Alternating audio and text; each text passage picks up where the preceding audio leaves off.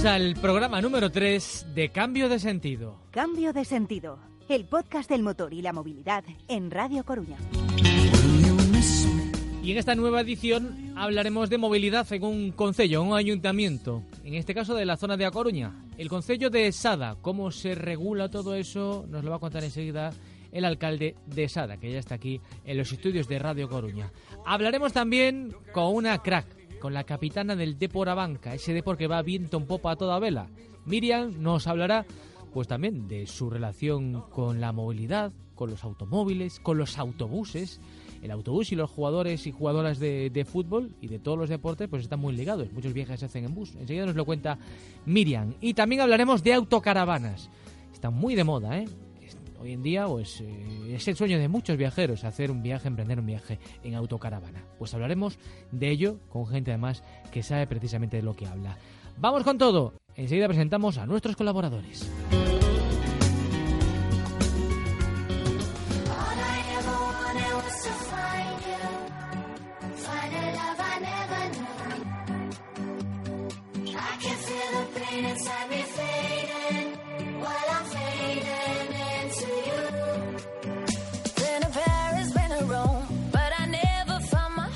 Seguimos, ya estamos aquí. Otra versión más, en este caso, programa 3, que cumplimos de cambio de sentido. Eh, Carlos, ¿qué tal? Muy buenas. Hola, hola. También está. Quique y, y Tonecho. Eh, ¿Qué tal a los dos? Muy buenas. Hola, ¿qué tal? Tonecho Amor y, y Quique Martínez. El otro día te, te- te cambiamos el, el- el apellido.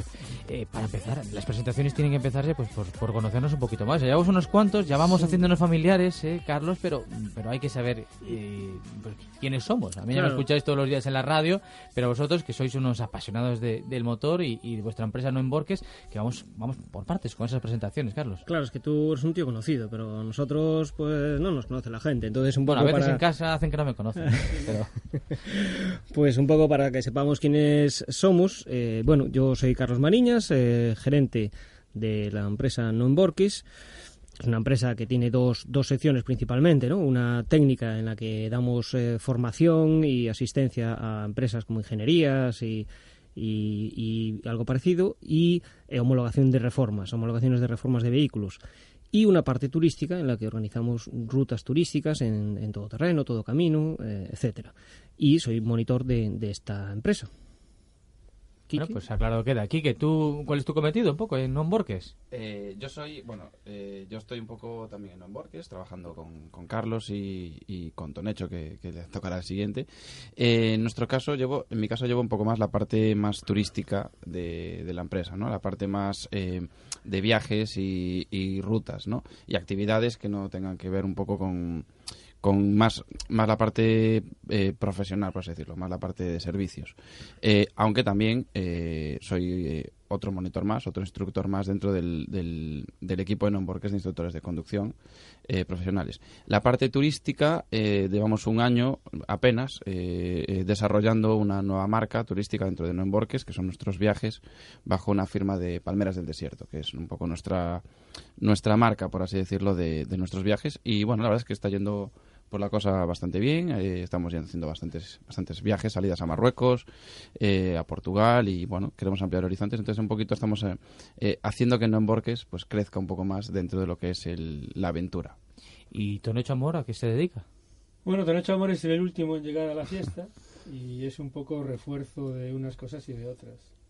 Es un apasionado de abrir caminos, es un metepatas al abrir caminos porque siempre están pasándole cosas. Pero hay que equivocarse para que funcione todo, ¿no? Sí, bueno, y si no te equivocas, pues haces algo para que suene la flauta. Tampoco. El tema es que eh, nos dedicamos a, a buscar el, el más difícil todavía en el sentido de lo turístico, de lo bonito, de lo paisajístico, eh, haciendo rutas, creándolas, marcándolas y ofreciéndoselas a, a nuestros clientes. Y en ese sentido, pues por ahí ando yo también mm, peleando con los bosques de, de Galicia, de Greloland.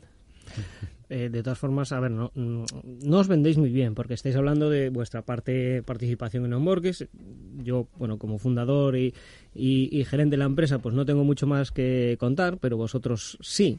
Eh, que, eh, para que la gente Ahí os está conozca. metiendo el dedo en la llaga. Claro, claro. Porque Quique es monitor de, de- de la parte del Centro Técnico de Entrenamiento y Formación de Nomborgues, eh, también se dedica a la parte turística, pero hay más, tú eres más cosas. Tiene barba como yo. Pues sí. Un poco menos, pero... Eh, Tu formación, tú eres un técnico de... Bueno, sí, soy un técnico de actividades deportivas, eh, de animación y turismo y, y, bueno, eh, estamos ahí un poquito intentando que toda mi formación, en, tanto en ocio y, y- tiempo libre como en, en turismo, pues eh, sea fa- en favor de, de no emborques. Y, y- y soy un viajero, también un viajero profesional, con lo cual eso también es, es algo importante. Recordamos la semana pasada que tenemos eh, la entrevista Sí. con, con, con Quique, que cogió la moto, salió de Sada y se fue para África e incluso volvió. O sea, había damos posibilidad, fe que está de- aquí. entera, había ¿no? posibilidad de salir y de no volver. sí, Tiene, sí. sí, tiene los brazos, todo bien, todo, Todo en su su sitio, sitio. aparentemente, ¿eh? Lo, que, Aparentemente. lo que se ve está todo... Dentro de la cabeza no sabemos si está todo en su sitio, pero, Pero el bueno, resto... quien tiene más que decir en esto igual es aquí el señor Tonecho. A ver, a ver, un currículum, un extenso dentro del motor. algo sabes, ¿no? De, de esto del motor. A ver, voy a tirarme flores. Yo debo de ser en Galicia de los primeros que fue a dar chimpos al monte con un todoterreno. Hablamos del año 86, 1986. Y ya eras visto como raro con tus amigos. Y- Oye, ¿qué, qué haces ahí? No, O- era algo, era algo muy distinto a lo que es ahora. En aquella época el que tenía un Land Rover era el paisano que lo usaba para trabajar.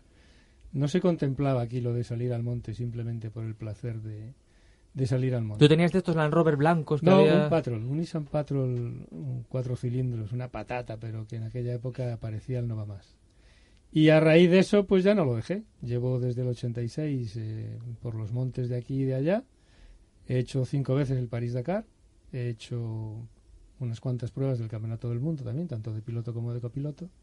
Pero mi pasión, ya vuelvo a decir, es, es abrir rutas, marcar Lo rutas. dice con la boca pequeña, pues del campeonato del mundo, está diciendo. No, de- campeonato del no del mundo. regional, ¿sabes? El París-Dakar, como quien dice, oye, pues me voy al Gadis Sí, y... porque es- es- son cosas pasadas y realmente el hoy por hoy, o sea, eso lo llevas y a mucho orgullo y, y lo disfrutas y tienes tus bonitos recuerdos, pero el hoy por hoy, pues pues eh, fue ayer quedarme Y es- atascado en el monte con Quique y sacar el coche Y bajo... es- pero bueno, Y y- también os pasan esas Es campeón, de, cosas, claro. es campeón de España de rallies todoterreno. Que recibió el, el premio el año pasado. Sí, porque no lo sabía. Yo no- Sí. Me dieron el premio a posteriori porque yo era de los que, que como ¿Y- ¿Y, trabajaba... cómo- te llega un premio sin saberlo? Dices, ¿qué- Porque- ¿qué compré en Amazon, el que- en Internet? A ver qué, la- qué lié. El Y te que llega el corre- bueno, premio. está aquí que de testigo. Llegamos allí a visitar a, a Manolo Plaza, a Cuenca, que fue mi, mi compañero en varios Dakares y en alguna prueba del Campeonato del Mundo, y lo tenía él allí. Yo cuando corría... dijo, Por cierto, esto es tuyo, Es te lo has ganado. Y, ¿eh? y se quedó con una cara de... Sí, sí, yo no lo sabía que había sido campeón de España, pero yo es que trabajaba los lunes, entonces yo corría las competiciones y quedara como que me quedara tenía que... En aquella época no había remolques, ni trailers, ni historias. Con el mismo coche con el que corrías te volvías por carretera a tu casa. Bueno, todo esto mm, tenía que aclararlo para que la gente os conozca. Había que empezar, yo creo que el primer capítulo había que empezar con las presentaciones, pero somos así un poco revolucionarios. Bueno, Cambiamos de sentido, sentido. Correcto. Pero esto era importante también para que viera que la gente mm, que no estáis en Nomborques de, de casualidad, estáis por algo, ¿eh? No, a ver, ahí has hecho el, el scouting como hay que hacer Claro, y claro. has hecho el análisis correspondiente. Y eh, algo de lo que queríamos hablar también hoy, Carlos, era de una de, la- una de vuestras actividades, que la estáis ahí gestionando, que es el tema de los trails, ¿no? Sí, dentro de la parte turística, una de las rutas o eventos que organizamos es el Iron 24. ¿no? Es una ruta turística, pero que se desarrolla durante 24 horas, desde el viernes tarde hasta el sábado por la tarde. Aunque empieza eh, bueno, con un parque cerrado a lo largo de la tarde, van llegando los participantes. A las mm, 21 horas o 22 eh, salen, a donde será la salida, y mm, hasta el sábado a las 20 horas no, no termina este evento que continúa, bueno, será finalizado por, con, una, con una cena ¿no? y unos, algún regalito que siempre se le da a alguno de los participantes. La novedad es que este año lo vamos a hacer en Coruña, que saldrá desde el centro de, La Coruña y eh, en el parque cerrado quedarán una serie de actividades, gracias a la colaboración que, que tenemos con algunas empresas como Grupos Salvavidas y, y Norvivor, eh, actividades para, para el público en general, no solo para los participantes, sino para el público en general. ¿Qué actividades? Bueno, pues algunas muy interesantes como primeros auxilios y, cursos de RCP, para gente de todas las edades, para niños también, que a lo largo de todo el sábado, el viernes por la tarde y todo el sábado eh, estarán disponibles.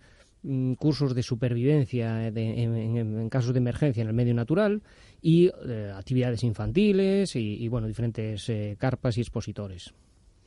Bueno, pues aquí queda, ¿eh? Aquí queda una de las grandes Ah, citas. perdona, que es que me, me- Se nos queda en el tintero. me cuidaba en el tintero decir que es el 15 y 16 de octubre. Noviembre. Perdón, noviembre, octubre es ahora. Bien, sí. bien, no, no. De momento, mira que ¿Ves, cómo- tenemos... ¿Ves por qué están en el, en el equipo? Mira que tenemos tecnología, pero la máquina esta del pasado Sí, no la tenemos está todavía. Pero puede ser, ¿eh? Puede ser que según avance el programa... No, 15 y 16 de noviembre aquí en Coruña. Bueno, pues ahí ya la tenemos a la, a la vuelta de la esquina. Pues nada, eh, arrancamos ya este nuevo capítulo de cambio de sentido. Vamos con contenidos, que tenemos unos cuantos.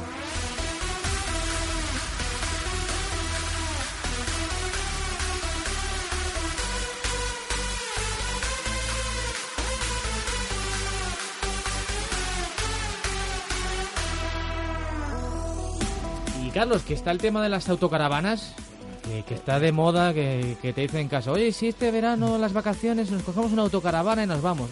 Y, la gente se las compra y la gente invierte y vamos a hablar un poquito de ello, ¿no? Sí, pero es un tema que está creciendo enormemente, eh, sobre todo en, España, que no es un país que, que tuviera una gran tradición. Eh, sí, en otros países de Europa sí que ocurre. Y yo creo que lo mejor para esto es hablar con un experto. Pues ha ido Carlos Mariñas a hablar con un experto eh, de este mundo, de las autocaravanas. Con Antonio de Yacar hemos estado hablando. Pues a Yacar nos vamos. Pues eh, nos encontramos aquí eh, con Antonio Hull en el eh, centro Yacar Autocaravaning. Antonio Hull es el gerente de Yacar, eh, hablando de este mundo de las autocaravanas que está realmente en auge. ¿Qué tal, Antonio? Buenas tardes, ¿cómo estás? Hola, buenas tardes. Eh, hace poquito habéis estado de jornadas de puertas abiertas. Eh, ¿Qué tal? ¿Mucho público? ¿Mucho trabajo? Sí, hace 10 días, del 16 al 22, tuvimos las quintas jornadas de puertas abiertas aquí en Yacar, Coruña, al lado de Pocomaco, y bueno, fue un éxito rotundo. Aparte también que, bueno, se contaba que toda la semana iba a llover y por suerte no llovió ningún día y, bueno, pues hubo bastante afluencia de gente, ¿no? Estas, estas eh, jornadas que hacemos siempre una vez al año, en, en septiembre las hacemos en Coruña y luego en marzo siempre las hacemos en Lugo, en Yacar de Lugo, y bueno, pues están teniendo bastante éxito, por supuesto, porque reunimos en un solo local pues más de 50 vehículos entre nuevos y usados y, y bueno, ahora por ejemplo en estas de septiembre eh, tuvimos los últimos modelos que nos van quedando de esta temporada 19 y lo bueno viene ahora en marzo, que en marzo en Lugo presentaremos eh, todos los nuevos modelos del 2020 que tuvieron mucho cambio significativo en, en las autocaravanas, ¿no? como son los cambios de los motores todos de, de FIA, motores de Mercedes, ha cambiado bastante. ¿no? Mm, Bueno, eh, mucha gente comentas porque este es un, un mundo, el de la autocaravana, que está mm, en auge, está de moda. Eh, ¿Por qué crees tú que, esto está mm, bueno, eh, pegando este, este, esta subida? Bueno, eh, el auge del mundo este del caravaning empieza desde, desde hace bastantes años, no es desde hoy, ¿no? Estamos en los últimos 6-7 años, estamos creciendo a un ritmo de un 35% en el sector del caravaning en España, tanto en venta como de alquiler, más o menos al mismo ritmo. Eh, pero bueno, esto viene mucho de, Europa, ¿no? Es decir, la cuna del caravanismo es eh, Alemania, eh, luego le sigue Francia, Italia y luego España. Pero te puedo decir que el 49% de la población alemana viaja en autocaravana. Francia está en un 30% y en Galicia, perdón, en España, hace dos años estábamos en el 18-19, hoy estamos cerca del 20%. Ya son cifras que estamos creciendo, pero mucho nos queda crecer para compararnos con los países líderes en Europa como, son, como, es, como es Alemania, como es Francia. Aún hay recorrido ahí. Hay mucho recorrido para llegar a eso todavía, ¿no? Porque, de todas formas, corrígeme si me equivoco, eh, aún sigue habiendo más eh, caravanas que autocaravanas en el mercado. o- No, no, no, no, es al revés. es al revés, Mm, Hay ¿no? más autocaravanas ya. no, claro, eh, el 90% de las ventas en España es de autocaravanas. Claro. La caravana quedó ya muy desfasada, solamente hay ciudades que, que por sus camping, por ejemplo, Alicante, pues hay muchos camping que tienen, están llenos de, de caravanas, ¿no? Para pernoctar, pero son ya caravanas que se meten ahí, casi no salen, no viajan. Hoy para viajar por España y por Europa no se suele viajar en caravana. Es muy raro, porque no puedes acceder al centro de las ciudades con una caravana. Con una autocaravana sí que puedes aparcar en el centro de cualquier ciudad, ¿no? Entonces eso limita mucho. Por lo cual, eh, yo creo que hoy la estimación puede ser un 90% autocaravanas y un 10% caravanas. Es más, nosotros hoy, puedes ver aquí un montón de autocaravanas que hay nuevas, pero caravanas tenemos una. Claro, es que la movilidad con una autocaravana es mucho, mucho más cómoda, claro, de manejar, ¿no? Eh, bueno, eh, aquí eh, hay alquiler, hay venta. ¿Hay algún en venta de autocaravanas, algún modelo que, que destaque sobre los otros en número de ventas? Hombre, eh, en venta de autocaravana lo que más suele, modelo concreto no, las gamas, hay gamas de cuatro plazas, eh, la autocaravana por donde empieza el primer autocaravanista en el orden de los 50, 60 mil, esa gama de ese precio, esa gama de ese precio es lo que más, las ventas mayores son de esa gama, ¿no? Autocaravanas de tres y de cuatro plazas es lo que más eh, ritmo tiene. Luego ya tenemos otras marcas de autocaravanas más prestigentes, 30.000 hasta los 120, 150 mil, pues que también tienen su recorrido, pero no es, no es tanto. ¿no? Eh, lo que más auge de venta llevamos en cinco años es el crecimiento de la camper. Es decir, la camper tiene un crecimiento bestial, brutal. Eh, nosotros hace cuatro años podíamos tener en cada exposición de las tiendas que tenemos, pues dos camper. Pero hoy, no, hoy puedes ver unas 10 o 12 camper en cada exposición. La camper que para que el que no esté un poco ah, al día en este mundo, que es como una furgoneta o como, como- ¿qué, qué- qué es la camper? Bueno, hay dos tipos de camper.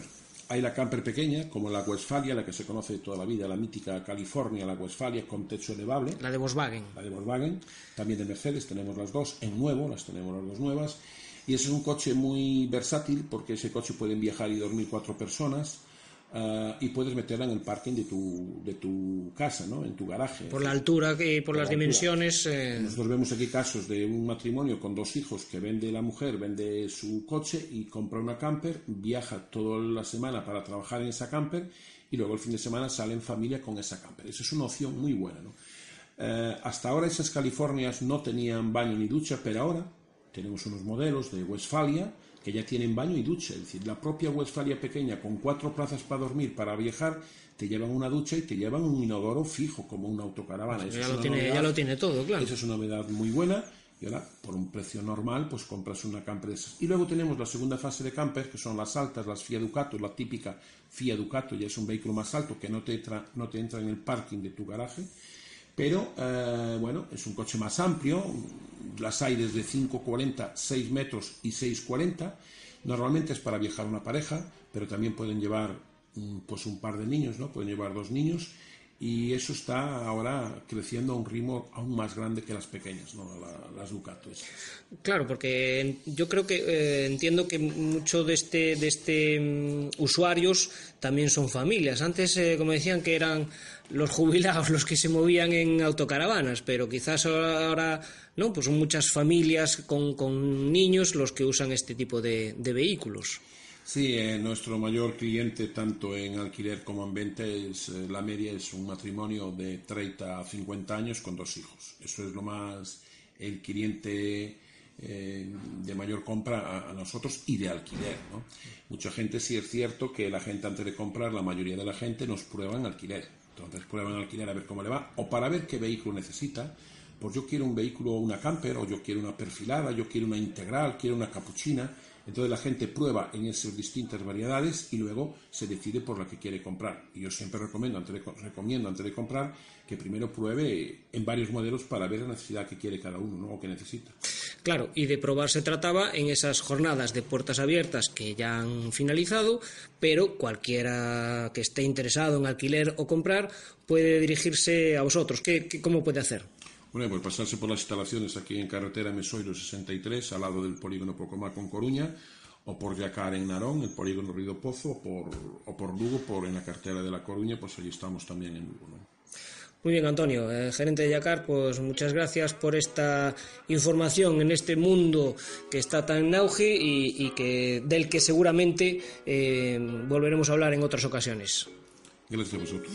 Yeah, I'm gonna take my horse to the small town road. I'm gonna ride till I can't no more. I'm gonna take my horse to the small town road. I'm gonna ride till I can't no more. I got the horses in the back, horse stock is attached. Seguimos con Cambio de Sentido, una nueva edición con un nuevo protagonista y tenemos además eh, a un alcalde, a un alcalde Quique, pues para hablar de cómo se regula el tráfico, cómo es la movilidad en un concello además con unas condiciones muy particulares y, y complejas, ¿no? Sí, Como tenemos, Sada. tenemos con nosotros eh, el alcalde del ayuntamiento de- del Concello de Sada, a Benito Portela. Buenas, buenas tardes. Vale, un placer estar aquí con todos vos, a falar de mobilidade tamén de en todo o contorno, pero con xente de Sada, ¿no? Es verdad que somos Tú sadenses, mo- mayoría, sí, mayoría 75%. Sí. Cando te empadronas, cando te empadronas. Sois los tres de esa, sí. Joder. To han hecho nada, eh, elige una parroquia, Sí, una sí, de las nada, que quede, de las que Bueno, quede libre. Bueno, aquí Benito non é de Sada, Benito é de Carnoedo. De Carno, Taibó, Taibó. Taibó, Taibó para ser máis exactos. Pero chegaron a, sí. a Sada e a tomar a, a tomar as rendas dun concello, sobre todo núcleo urbano, Benito, que é complexísimo, non? Eh, ten moitas dificultades, sobre todo pola cantidad de competencias que hai nas diferentes estradas do núcleo urbano. E casi todas as carreteras, carreteras e estradas son, son da xunta, casi todas. As principais, sí. sí as principais, sí. Eh, vedes na, na frecuencia tal, temos a, a, a característica de que xusto a quizá das mm. estradas de Diputación que máis tráfico ten é a que unes a Doleiros a Coruña. Non? E que se pode facer? eh, pois nós eh, ofrecimos aí eh, alternativas de sinalizacións eh, bueno, eh, digamos de reducción de velocidade pero tamén eh, puxemos o tema eh, as luces nos pasos de cebra uh -huh eh, nada máis chegar, ademais, foi unha das primeiras medidas que tomamos, porque si, ainda encima había pouca visibilidade nesos pasos de cebra, tanto urbanos como en algún colexo, o colexo de Carnoedo, que desgraciadamente pechou hai pouco, pois tamén tiña unha sinalización reforzada, non? porque era unha zona escolar onde os coches iban a alta velocidade, e, eh, desde logo, eh, intentaremos que se acaben colocando polo menos si non son demasiadas son barreiras físicas. Coido que por fin unha demanda histórica estamos a punto de resolver a ca deputación que na intervención que fixemos no barrio de Cantalarrana xa reducimos a velocidade na Rúa Cambre pero ora chegan a rotonda desde Rúa Venezuela, dirección instituto, a bastante velocidade, e nos deixan, nos van a deixar colocar un bueno, un paso de cebra elevado de centímetros uh -huh. para reducir a velocidade, uns 50 metros da rotonda, co cal vamos a ter que desplazalo un pouco e nos van a deixar elevar o do instituto. Eh, coidamos que xa é unha zona onde vai a gañar a seguridade. Para non ser importantísimo intervir na zona de República mm. Argentina e eh, na Avenida Mariña. Sada é un concello que ten moitas rotondas. Para o tamaño que ten, na, na barrio, barrio de la Maza, ten a nova esta que é un mm. pouco rara. é difícil xirar de cento, de 360 grados mm. ou, ou 180 grados é complicado facer un cambio de sentido aí nunca mellor dito polo, polo nombre Adri bueno. e despois a outra é a do, a do Eroski esa está moi desplazada e se tes un coche grande eh, é moi complicado dar o xiro para ir hacia o xulgado Bueno, eh, é certo que xa o plan xeral resolve na zona de Igrexa mm. Nova mm Estamos agora mesmo facendo un, es, un estudio, un pequeno proxectiño. Uh -huh. Estamos pendentes de chegar a acordo porque eh, a titularidade dos terreos de detrás da Igrexa Nova, entre a Igrexa Nova e as Brañas, e do, eh, do clero, uh -huh. vamos, eh, temos que chegar a un acordo para facer unha intervención e eh, que nos cedan ou o uso ou parte do terreo para poder invertir cartos claro. públicos nunha propiedade privada, que foi un dos problemas que houve na outra rotonda que vamos uh -huh. a falar, que por como eles teñen a titularidade de parte sí, do xardín, pois non se quiso entrar tanto no xardín porque a rotonda que se colocou na Iglesia Nova está moi ben pensado e resolveu moitos problemas uh -huh. que sería a saída de Pargo Villanueva donde había uns atascos enormes sí. cando había o cruce e sí que o resolveu evidentemente pero o problema é que o tamaño tan pequeno dificulta moitas veces as maniobras uh -huh. sobre todo en coches grandes ou eh, pequenas furgonetas ou, ou, ou camións dificultan a maniobra e o idóneo sería pois desplazalo un pouco máis cara a esquerda mm. uh -huh. e facelo un pouco de maior tamaño. Eh, outro dos retos tamén que ten complicada e eh, que son, supoño que sería un problema, eh, imagino que seguirá sendo o tema do aparcamento. Uh -huh. O aparcamento, eh, igual se xa sumas uh -huh. festas ou feirón, sí. que siga habendo feirón, aquí sí. cerquita da, da Coruña, os sábados. Sí un cristo tremendo. Sí, eh, agora máis agora máis que que no, no aparcamento do, do Carrefour sí. eh, se recortou un montón de plazas. Sí. Sí, bueno, eh, a realidade eu sempre digo eh, que estamos procedendo a unha tarefa que é moi importante non só desde o punto de vista da intervención nos o balance neto de plazas mm. neste mandato é moito máis alto, pero que pasa?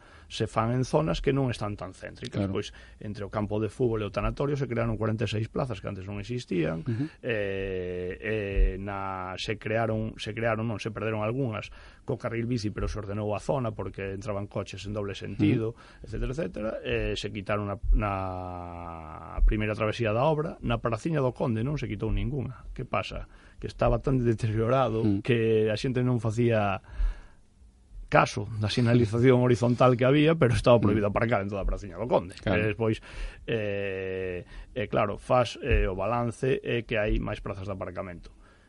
Que pasa? Que sí que é certo que esas 190 plazas na eh, creada, ou sea, eliminadas mm. no Porto, pois notanse moito notanse unha barbaridad. Nos xa pedimos a Portos a xestión de dúas parcelas que teñen ali abandonadas entre o Carrefour e a Casa uh -huh. da Cultura e o Carrefour e a nave de Náutica Vidal eh, bueno, mm, por diferentes circunstancias aínda non nos contestaron e levamos desde que bueno, desde prácticamente... Claro, porque é importante que, que a xente saiba tamén que non é un problema do Concello. Se son terreos que non, que non competen ao Concello, que non corresponde ao Concello, neste caso se corresponde a Portos, ou a Xunta, ou a Diputación, así, mm. claro, a xente, a xente da calle di, oh, es que este concello non hai sitio onde aparcar, o ayuntamento non fai nada. Bueno, Pero claro, bueno. realmente non é non é responsabilidade, o sea, culpa ou problema do, do bueno, concello, porque o concello eh, si sí está facendo cousas. O problema sí que é noso, evidentemente mm. o problema é noso, non xeramos nós, pero o problema é noso. Claro. Eh, o temos que intentar resolver. É certo que acabamos de facer un parking disuasorio na zona da Agra de Samuedo, en frente da gardería e da pista mm -hmm. de patinaxe, con máis de, por un convenio con con propiedades uh propietarios particulares no ano 2016 porque claro, nos vamos olvidando pouco a pouco, porque como os vas disfrutando, eh, pois as parcelas agora non se notan tanto, porque uh -huh. está habendo unha obra que está rematando xa en Cantalarrana, pero chegamos a un acordo cos propietarios entre o río e o campo de fútbol, entre unha parcela que hai entre o río e a Rúa Cambre. Eh, amañamos, bueno, co que se pode amañar nesa zona, uh -huh. que é alisando Lisanda, con pouco de zahorra, as entradas a ese aparcadoiro generando un pouco máis das plazas das que había. De, xa a xente aparcaba de forma espontánea eh, agora poden aparcar realmente. Na zona da Agra de Samuedo eran unhas leiras eh, abandonadas sin traballar ni nada e que a día de hoxe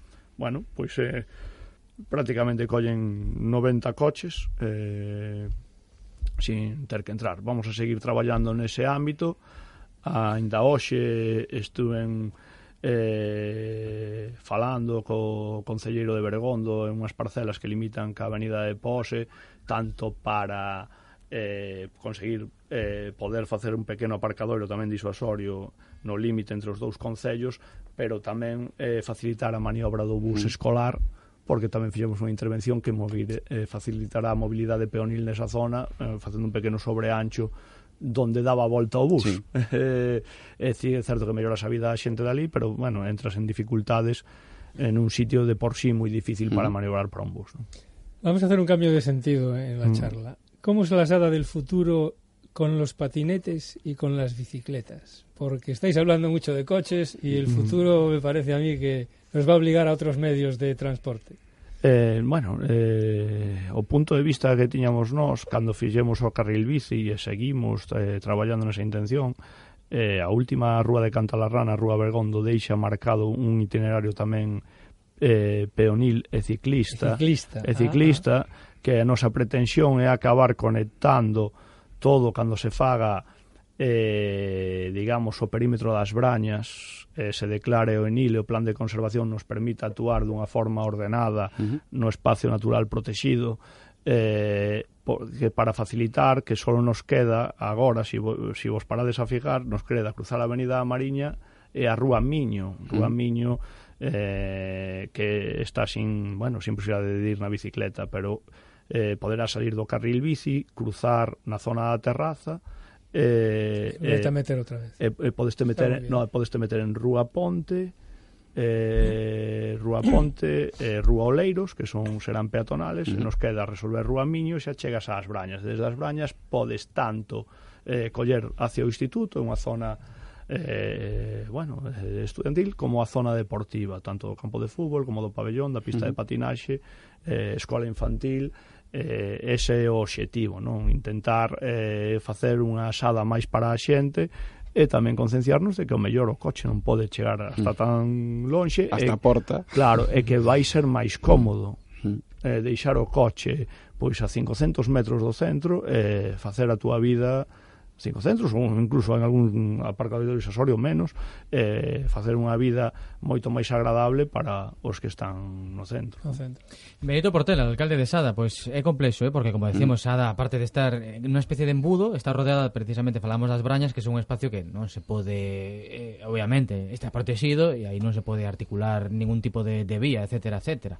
Pero bueno, é interesante esa conexión que da que falaba ahora con Tonecho do Carril Bici, uh -huh. que tamén opción para que podan ir os corredores, para que podan ir os patinetes, e xa leva eso Sada bastante avance eh, con respecto a outros lugares. Gracias por estar connosco aquí en este cambio de sentido. Nada, gracias. Gracias, Benito.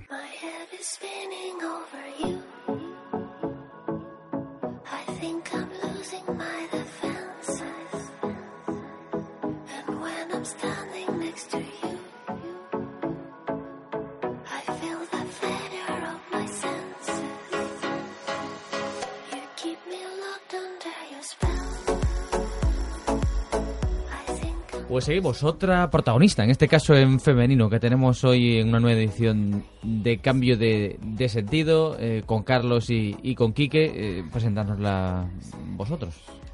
Bueno, pues tenemos a eh, una chica que está de moda en la ciudad, que es la capitana del, del Depor femenino, del Depor Abanca, Miriam Ríos. Buenas, muy buenas, Miriam. Hola, buenas.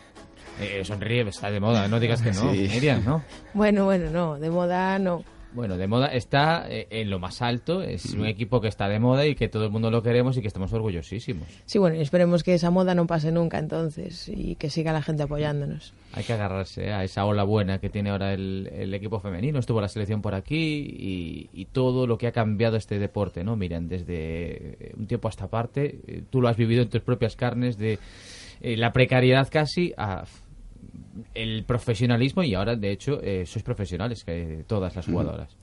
Sí, a ver, yo creo que gracias a inversiones como ha hecho Iberdrola y, y ha potenciado el, el fútbol femenino, equipos como el Deportivo que, que creen su sección femenina y eso, y empresas privadas que, que inviertan dinero, eh, ha mejorado muchísimo el fútbol femenino. Desde hace 3, 4 años esto está subiendo como, como la espuma. Sí, eh, somos eh, profesionales por esa inversión que, que ha hecho, en este caso, Iberdrola. No podemos vivir eh, exclusivamente del fútbol, tenemos que seguir haciendo otros trabajos por otros lados. Sí que hay jugadoras que pueden vivir de ello, pero bueno, yo creo que poquito a poco pues lo vamos consiguiendo. pero eh, gracias a empresas, mm, como tú dices, que han hecho una, una inversión y gracias a resultados también, como es que en vuestro caso los resultados son muy buenos. Sí, claro, pero esos resultados vienen después de todo un trabajo que si no tienes los medios para realizar ese trabajo, tampoco se pueden conseguir. Entonces, nosotros tenemos la suerte de que el Deportivo nos da todos los medios, todos los recursos disponibles que tienen dentro del club para que nosotros mejoremos y esos resultados en la máxima categoría puedan llegar. Bueno, y además tú en tu caso, que, que eres la capitana del Depor, que eres de Coruña y que ahora como el Depor está en primera, tiene muchas jugadoras de, de muchos sitios diferentes y que también eres como, vienes a nuestro programa de motor, a hablar de motor también, pero que eres como un, te tenemos ahí como personaje porque eres un símbolo de un poco de, del Depor en este momento. Jo, bueno, gracias por, por eso. Sí, a ver, es un orgullo pues eh, poder representar tanto a la ciudad como al equipo de, de mi corazón realmente, porque yo no, no lo he ocultado nunca, desde siempre he sido deportivista. Yo creo que para mí es cum- ir cumpliendo sueños y, y estos son los, los máximos. Y que, y que dure. Y veíamos esa felicidad que tenías eh, en tu sueño cumplido, que fue debutar en la, en la primera, en la Liga Iberdrola, que, que lo hiciste además en un campo mitiquísimo, ¿no? Para, para el fútbol femenino especialmente, ¿no? Sí, la verdad que, bueno, hubiese gustado eh, debutar aquí en, en casa con, con todo el apoyo de la gente, pero bueno, no, no puedo quejarme donde he debutado, es, es la cuna del, del fútbol femenino realmente. Y, y sí, fue muy, fue muy especial. Fueron cinco minutos, pero fueron los cinco minutos más maravillosos hasta el momento ahora mismo. ¿Estás todavía que no te lo crees de, de ese subidón que, que te dio? Bueno, sí, sí, sí que me lo creo, Hombre, pero ya, bueno, claro, quiero, la quiero, pretemporada sabiendo que iba a llegar ese momento, pero ahí, ahí está cumplido, ¿no? Sí, a ver, llevo un año 2019 bastante complicado en tema de, de lesiones. eh, llevo jugados desde enero dos partidos y medio y, y todo lo que pueda jugar pues es, es bienvenido y con muchísimas ganas de seguir sumando minutos en, en primera. Vamos a hablar de movilidad y de vehículos, si tiran. Claro, vamos a hablar de full también, también obviamente lo estamos haciendo. Por ejemplo, mm, antes de hablar de tu caso concreto, ¿cómo se desplaza eh, habitualmente el, el de Porabanca? Pues mira, llevamos este año dos desplazamientos. Antes los desplazamientos eran en autobús porque nada, íbamos a Cantabria o Asturias, tampoco era, o por aquí por Galicia. Ahora hemos hecho dos desplazamientos y lo hemos eh, hecho, por ejemplo, a Sevilla hemos ido en avión, pero hemos vuelto en autobús y a Bilbao, pues nada, también es como si fuéramos prácticamente a Santander, entonces íbamos y, y volvimos en, en autobús. O sea, que como el primer equipo, más o menos.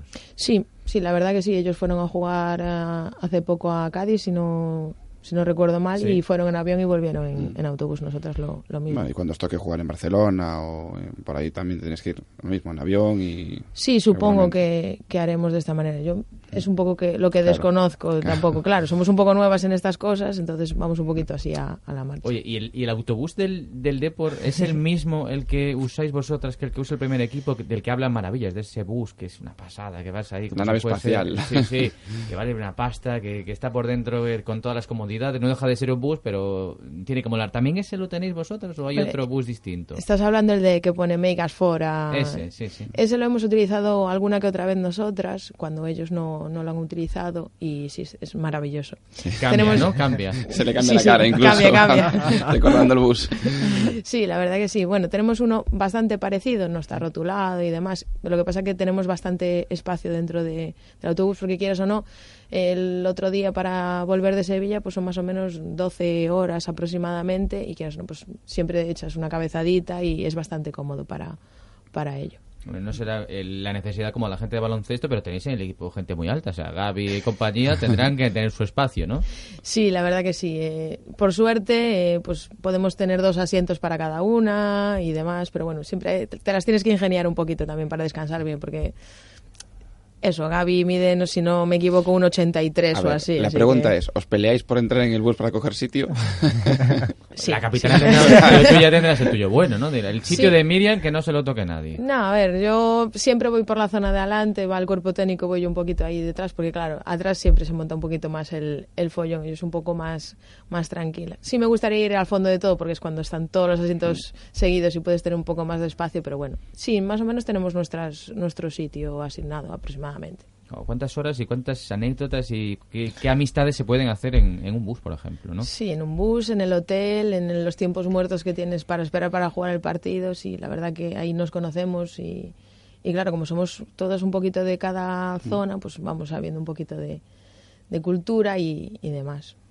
Y eso en cuanto al equipo. Eh, ¿Y tú personalmente cómo, cómo te mueves? ¿En patinete, en coche, andando? En coche, en coche. En coche. Sí, sí. Sí, entonces porque mi agenda es súper apretada, entonces a las 9 tengo que estar en un sitio y salgo a las 10, pero a las 10 y cuarto ya tengo que estar en otro, entonces no me puedo mover si no es en, en coche. Deducimos que tienes carné.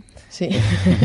sí, sí. Si no, malo, ¿eh? ya te llevamos directamente Radio Coruña a la comisaría, ¿eh? Sí, sí, 12 años de carne ya. Ah, bueno. Bueno, ya es un tiempo. ¿Te costó mucho sacarlo? No, la verdad que no. No, ¿No? eh, no, mi- además lo saqué a la vez eh, que mi madre, mi madre con 53 años, yo con 19, y nos lo propusimos las dos y dijimos... Así en Bueno, equipo. bueno. Venga, las dos a... Bueno, realmente me dijo, yo te pago el carné y tú me, me echas una mano. Porque, bueno, mi madre con sus horarios de trabajo no podía, entonces ella hacía los test y yo se los corregía. Le decía, mira, mamá, esto está mal y es por esto, esto y esto.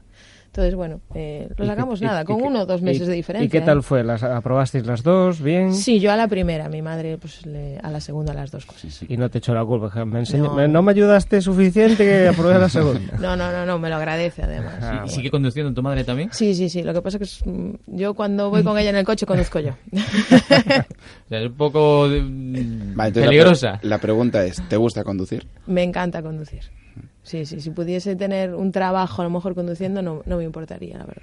O sea, eres de las que, por ejemplo, si hay que elegir entre ir en avión, no sé, a Madrid, hay mucha gente que dice, pues yo prefiero ir en coche, aunque sea más horas, porque salgo a la hora que quiero, voy a mi... ¿Eh, ¿Tú te gusta también ese tipo de No de tengo ideas? tiempo para hacerlo, porque no tengo tiempo, la verdad. Pero sí, sí, yo creo que preferiría pues irme a Madrid en, en coche, ir parando, ir viendo... Disfrutas de la carretera, Sí.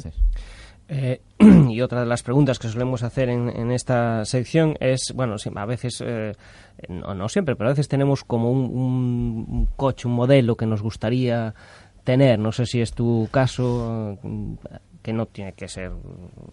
Hacemos coche. publicidad gratis. Bueno, venga, Sí, no pasa nada. A lo mejor te, te- te llaman del concesionario y te ofrecen, no sé, el coche que vayas a decir, prueba. Pues mira, me gusta el, el último modelo de, de Renault Clio. Yo bueno, yo tuve un Renault Clio desde el 98 hasta hace nada porque ya no, no podía aguantarlo, entonces era más gasto ya arreglarlo que, que otra cosa, pero el Renault Clio, no sé qué modelo es exactamente, pero ese que es rojo, que sale en todos El que los acaba lados. de salir. Sí, ese, ese me encanta. Ah, pues nada, podemos acercarnos al concesionario, lo pruebas, así lo ves, como es. Eh, No, no, no, que si Tenemos no una prueba pendiente con Renault Caeiro Si para no probar el con Pablo Clio. Pereiro, la gente del Depot, pues oye, que un premio para la liga, por ejemplo, yo creo que estaría Oye, bien. que además tampoco se ha ido ahí a... No, No, no quiero el dicho Audi Lamborghini, S8 y claro. tal, no, un Clio, tampoco O sea, que te, te gustan los coches manejables, Sí. eh, cuquiños, se puede decir. Sí, que no sean muy grandes, pero que sí que tiene- tengan las cinco puertas y que tampoco, no necesito que tenga ahí caballos ni, ni nada, no, no soy de, ir rápido.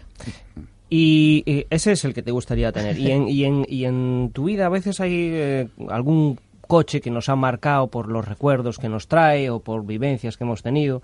Eh, ¿Hay algún modelo en- a lo largo de tu vida que te que sea que te traiga algunos recuerdos y que tengas cierto Pues el, el Renault Clio anterior, el del 98, porque fue el que- el- mi primer coche y el coche con el que he estado pues 11 años y que me ha llevado a muchísimos sitios. He viajado a Valladolid con, con él, a Asturias, toda Galicia y es un poco el que, el que lleva...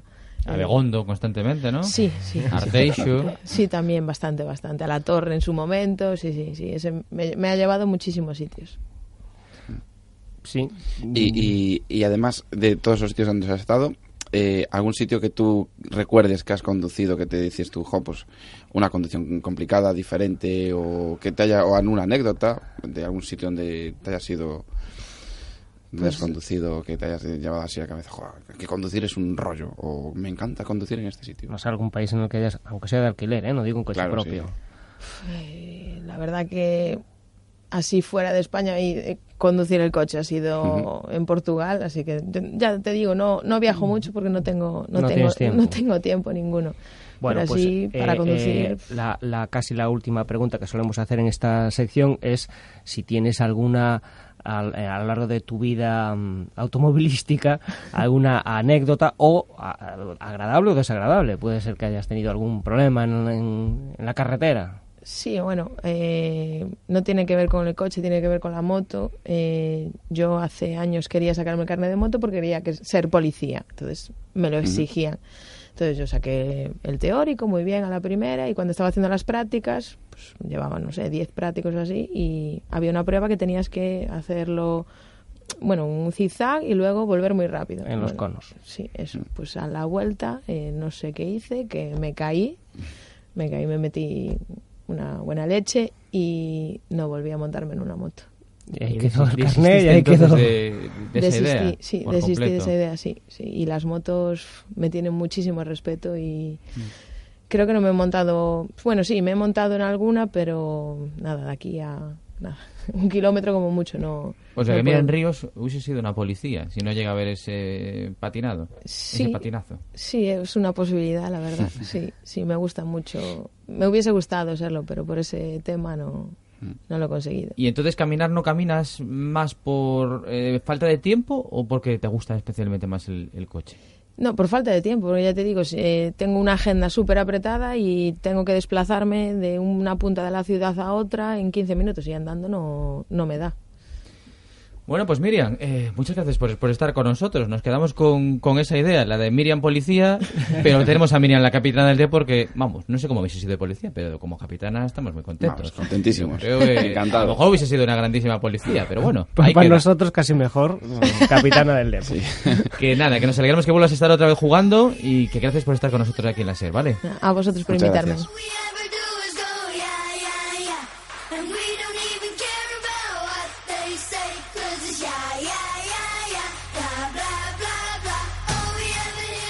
Pues nada, aún hemos hecho cositas, esto no hecho amor. ¿eh? Hemos, a ti que te gusta hacer kilómetros, pues nos hemos movido en autocaravana, nos hemos ido hasta Sada, Nos ha, nos ha que hay muchas glorietas, nos Nos decía Quique. Martínez. Bien, pero ya hay su carril bici, ya hay previsiones para más calles peatonales y sí, hemos conocido mucho del futuro de movilidad en Sada. Bueno, pues hemos hablado también con una Quique, jugadora, capitana exitosa de, del Depor, que está feliz además. Están como motos, además, y ella está encantada de, de- de cumplir su sueño. El otro día también estaba en el larguero Mira con nosotros. Bueno, pues hemos tenido un poquito de todo. Así que, Carlos, la próxima semana más. Introduciremos nuevas secciones y nuevos contenidos, ¿eh? Porque esto va a ser un programa móvil y ágil. Cambio, cambiando de sentido siempre. Ahí estaremos con más podcast del motor y de la movilidad que cada viernes tendremos aquí en radiocorna.com, en PlayShare y en ebooks. Nos vamos, adiós a todos.